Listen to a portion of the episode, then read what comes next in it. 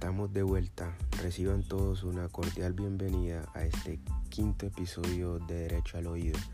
Dicen que no hay quinto malo, por eso en esta oportunidad hablaremos de la futilidad en un homicidio, específicamente en el caso al que llamaremos fatídico amanecer del 13 de febrero de 2011.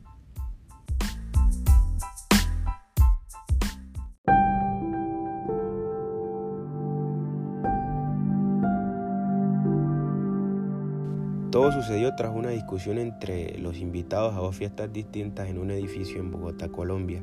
Un adolescente de 16 años que estaba en la fiesta del apartamento 403 tuvo una discusión con otro joven invitado a otra fiesta que se realizaba en el apartamento 203 ubicado en el segundo piso del mismo edificio.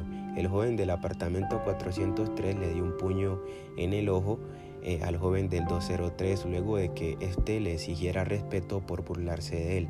El altercado siguió en los balcones de cada apartamento, pues los jóvenes empezaron a insultarse, a escupirse y a lanzarse objetos como colillas de cigarro y empaques de aguardiente. El anfitrión del apartamento 203 tenía 19 años y se encontraba dormido tras consumir licor. Este se despertó por el alboroto y los insultos de los jóvenes del cuarto piso a sus invitados y subió a donde sus vecinos y tras un forcejeo sacó de su pantalón un cuchillo y sin mediar palabra le dio una puñalada al menor de 16 años causando su muerte. Tras lo sucedido, el joven agresor salió corriendo pidiendo ayuda porque había matado a alguien. El joven de 19 años fue condenado a 33 años de prisión por homicidio, pues la fiscalía le indilgó el agravante de haber cometido el asesinato por un motivo fútil, es decir, por una causa insignificante. La sentencia de primera instancia fue proferida el 13 de diciembre de 2012 y en esta se le impuso a Jason Javier Fonseca la pena de 400 meses de prisión por su responsabilidad en calidad de autor del delito de homicidio agravado. Esta decisión fue apelada por la defensa.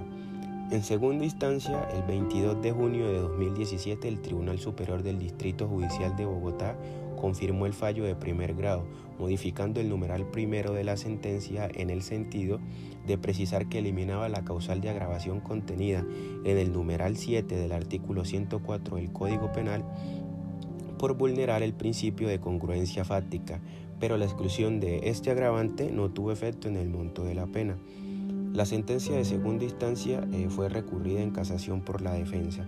En casación la defensa presentó un único cargo amparado este en la violación directa de la ley sustancial por aplicación indebida del artículo 104 numeral 4 y por falta de aplicación del artículo 103 del Código Penal.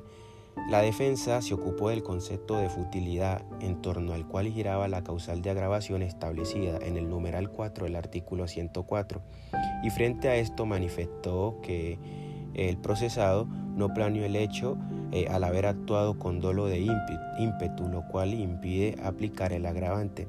Resaltó que debía considerarse que la conducta se cometió bajo los efectos del alcohol y, sin premeditación, razón por la que la pena impuesta resulta desproporcionada, pues no se realizó con dolo directo. Por otra parte, precisó que el nuevo monto punitivo en este caso debía corresponder al de homicidio simple, teniendo en cuenta además que el procesado había aceptado su responsabilidad en el delito, pero a condición de que se eliminaran las agravantes. Básicamente, la solicitud frente a este cargo era que se casara la sentencia para que se redosificara la pena. Algunos de los amigos de la víctima, eh, los cuales estuvieron presentes la noche del 13 de febrero, presentaron testimonios en los cuales manifestaron su versión sobre los hechos. Uno de los testigos fue la novia del fallecido llamada Milady Guevara, la cual manifestó en audiencia que siempre estuvo al lado de la víctima, el cual para ese momento era su novio. Refirió que cuando dos mujeres que se encontraban en el segundo piso les pidieron cigarros, su novio en compañía de Oscar Palencia, otro amigo, y seguido por ella, bajaron a entregarle los cigarrillos a las jóvenes, Una vez en el apartamento en el que eh, aquellas se encontraban, se presentó una discusión entre un hombre que llevaba gafas oscuras y el adolescente fallecido, en la que hubo de por medio manotazos. Aseguró que posterior a ello, la pelea trascendió a los balcones de los apartamentos, donde Miguel Ángel les botó una colilla de cigarro. Posteriormente, eh, dice eh, Milady Guevara, como 5 o 10 minutos después llegó eh, al apartamento 403 un sujeto que nunca habían visto, el cual tras golpear fuertemente la puerta logró entrar al apartamento a la fuerza eh, y empezó a gritar mm, textualmente, a ustedes, ¿qué les pasa? Están jodiendo a mis amigos, no sé qué, los voy a matar. Luego de forcejear en la puerta con Cristian, con Cristian Daniel Berrío, Andrés Felipe Muñoz y Miguel Ángel Guerrero Vargas, eh, agredió mortalmente a su novio con un arma blanca cuando éste después de empujar a Andrés Felipe y a Cristian quedó frente al procesado. La Sala de Casación Penal de la Corte Suprema de Justicia le dio la razón a la defensa al revisar el recurso de casación y determinó que el homicidio fue simple sin, las circunstancias de agravación por las que eh, había sentenciado al joven, razón por la cual rebajó su pena de 33 a 17 años. Tras revisar los testimonios de los asistentes a las dos fiestas esa noche, la Corte determinó que la acción del joven de 19 años no fue premeditada ni estaba equivocamente dirigida a acabar con la vida del joven adolescente de 16 años.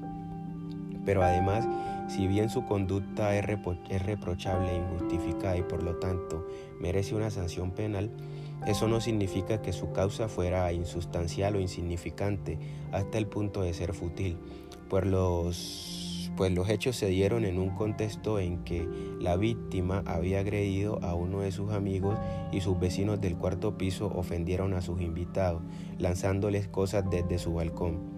La sala de casación penal también señaló que el hecho de que el acusado haya actuado con dolo no significa que su causa fuera absolutamente trivial. Es decir, eh, eso para la sala de casación penal sería afirmar que todo homicidio es fútil a menos que tenga una justificación o un atenuante reconocido en la ley. Finalmente, la Corte también recordó las reglas para determinar la futilidad en un homicidio, agravante que no se puede argumentar en razones de contenido moral. Para poder señalar que un homicidio es agravado por haber tenido motivo fútil se deben establecer tres situaciones Primero, cuál fue la causa o razón que motivó la voluntad del agresor. Segundo, se debe mirar si esa causa se encuentra demostrada en el proceso. Y tercero, el funcionario judicial debe hacer un estudio muy ponderado para establecer si ese motivo es insignificante o no. Estos tres elementos fueron de vital importancia en la decisión que tomó la Corte y deben tenerse siempre de presentes al momento de establecer la futilidad de un homicidio. Con esto terminamos este quinto episodio de Derecho al Oído. En la descripción les dejo el link completo, el link completo de la sentencia. Muchas gracias y no olviden seguirnos en nuestras redes sociales, en Instagram como arroba derecho al oído y en Facebook como derecho al oído. Para asesorías jurídicas al número 322-519-4659 y seguirnos en nuestra cuenta especializada en asesoría jurídica arroba dinamismo legal o escribirnos a nuestro email dinamismolegal.gmail.com. Muchas gracias y hasta la próxima.